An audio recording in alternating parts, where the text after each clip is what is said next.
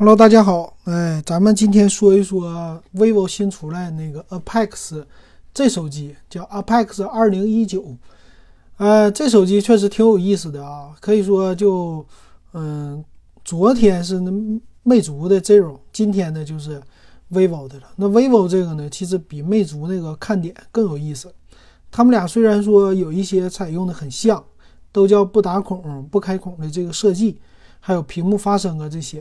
但是呢，他们俩的设计还是有一些不同的，啊，也能看出来吧？这个确实给我们今年的安卓的手机行业算是一个，呃，比较早的这么一批一个先行者出来了哈。也可以看出来咱们的创新确实现在比苹果这个创新有意思。那这个手机呢，它现在还没有上市啊。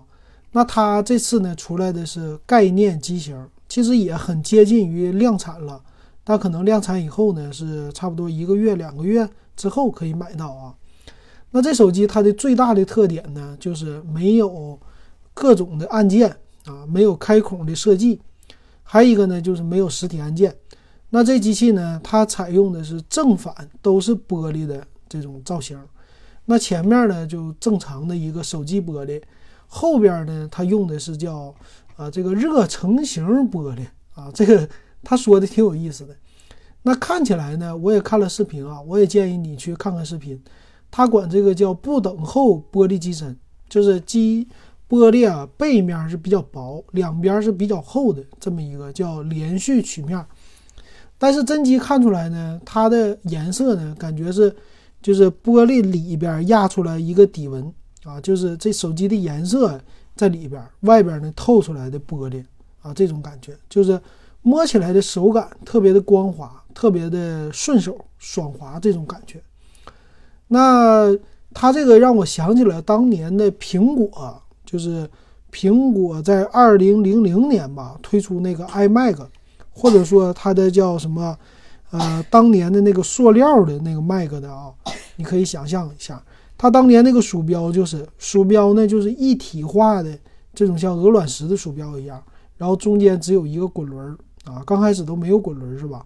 它那种感觉就是那样的感觉啊。这是手机的背面，那手机的前面呢是没有任何的摄像头的，所以它还是保留了全面屏的这种设计，就和他们家之前出的 NEX 啊，或者去年那个啊，就一模一样的正面看起来啊。但是它这个手机的屏幕就高科技一些了啊，它呢叫指纹录入。而且呢，是屏幕的任意一个位置都可以实现指纹录入，还有解锁。它最高支持的是双指纹的录入啊，这点上很牛。还有一个呢，就是它有屏幕发声的技术。就昨天呢，呃，Zero 就魅族的 Zero 他们家搞的这个第一个出来的嘛，他们家这个 vivo 是第二个出来的。那这技术也挺有意思的啊，屏幕整体的发声。啊，另外的呢，就是你打电话呀，它是整个用你屏幕来发小声的，啊，另外来说，其实还是用，嗯，那什么，用那个蓝牙稍微来说比较好哈。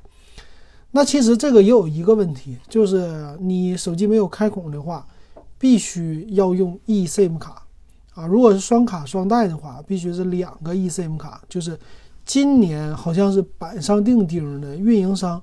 必须要支持 eSIM 卡了，那会不会今年变成 eSIM 卡的一个普及之年呢？说不好，啊，会不会说这两个手机出来之后，我们今年把整个的旗舰的机型都变成那种 eSIM 卡的，强制来实行的哈？啊，可以说，就苹果去年刚出来的双卡双待的手机推出这种技术之后，国内的厂商就开始更进一步要把这个东西普及了。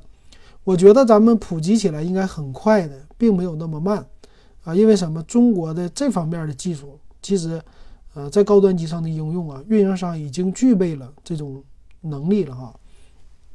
还有呢，这机器还有什么呢？它的后边唯一的说有开孔的地方，就是它的机身背面底下有一个是属于充电接口，它这种充电接口用的叫磁吸方式的，这个方式。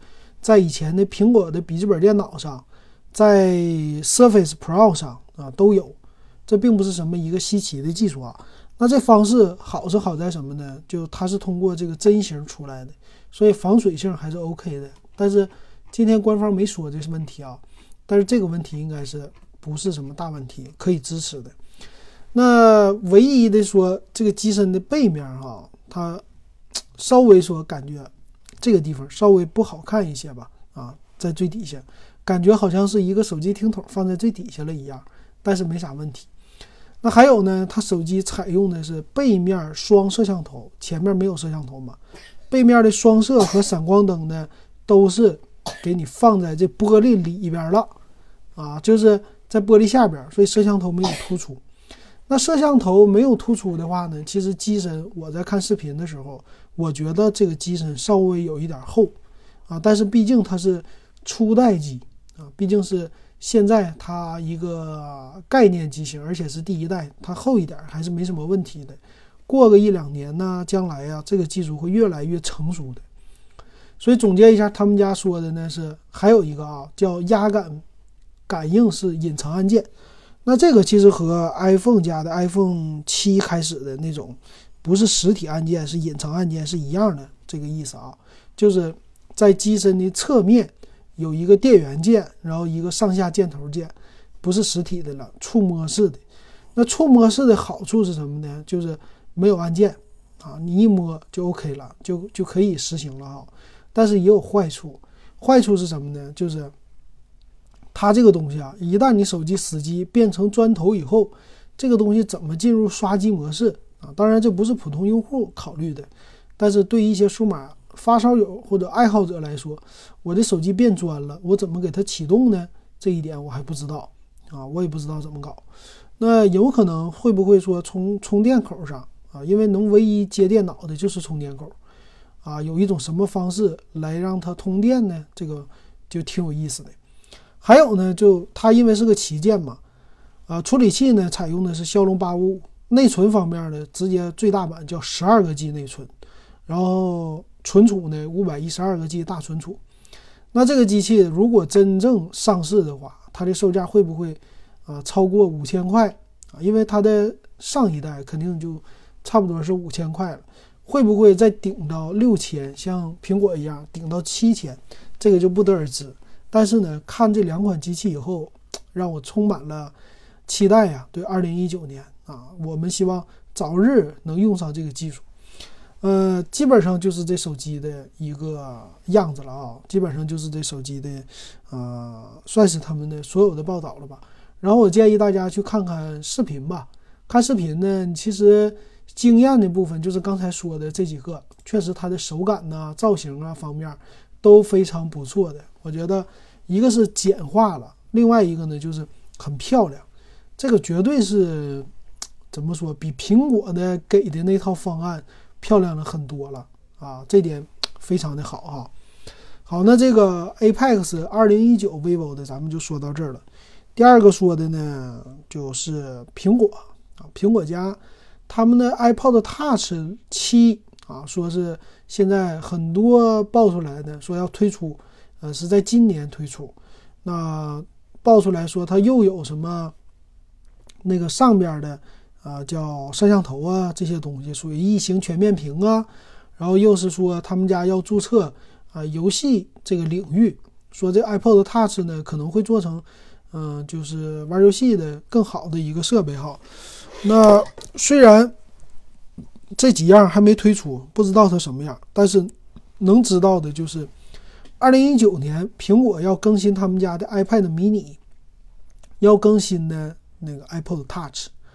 啊，就是在音乐领域和迷你平板领域啊，他们家还不放手，终于要更新了。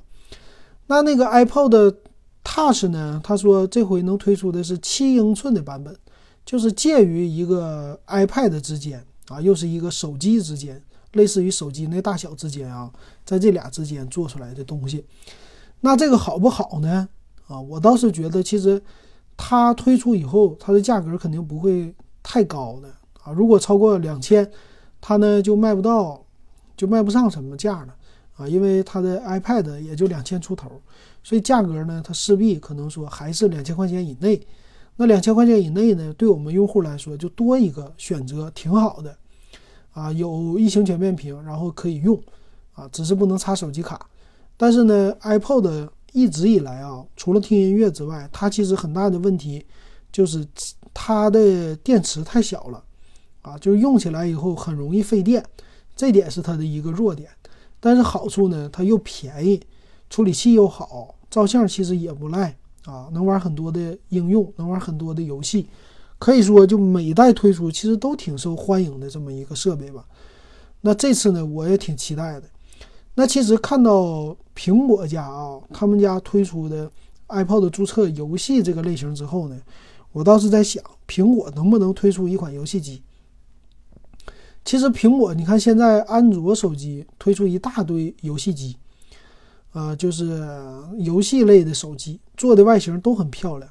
但是他们其实差的一个呢，就是系统，啊，其实苹果这个系统啊，硬件不需要太好，但是玩游戏非常好。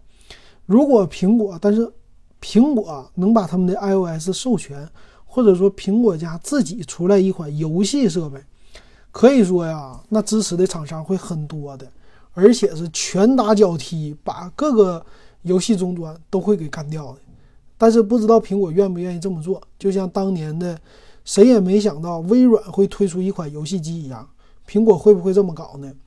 请想象一下哈，如果苹果推出一款游戏机，它外观的造型呢既简洁，屏幕又大，又有摇杆或者说上下箭头啊这些多方面的这种配件来操作的话，那用这个 iOS 系统来玩游戏的话，你谁还会买那个，呃？任天堂的那个掌机，谁还会买 PS 的掌机是吧？谁还会买安卓的这些游戏的手机呢？我觉得都不会了，啊，因为苹果的 iOS 平台上啊，游戏太多了，都是很好的游戏，都支持。那这么游戏机呢，它又可以做正常的 APP，又可以听歌，又可以玩游戏，然后价格又和普通的游戏机两千块钱都差不多，甚至一千五百块钱。那苹果将在一个领域再开创一片天地，我觉得啊，啊，就看看它会不会推出，咱们拭目以待啊。好的，那就今天两期节目啊，今天是录完那个以后才想起来这个，所以马上给大家补一期。好，那欢迎继续来关注我们的电子数码点评。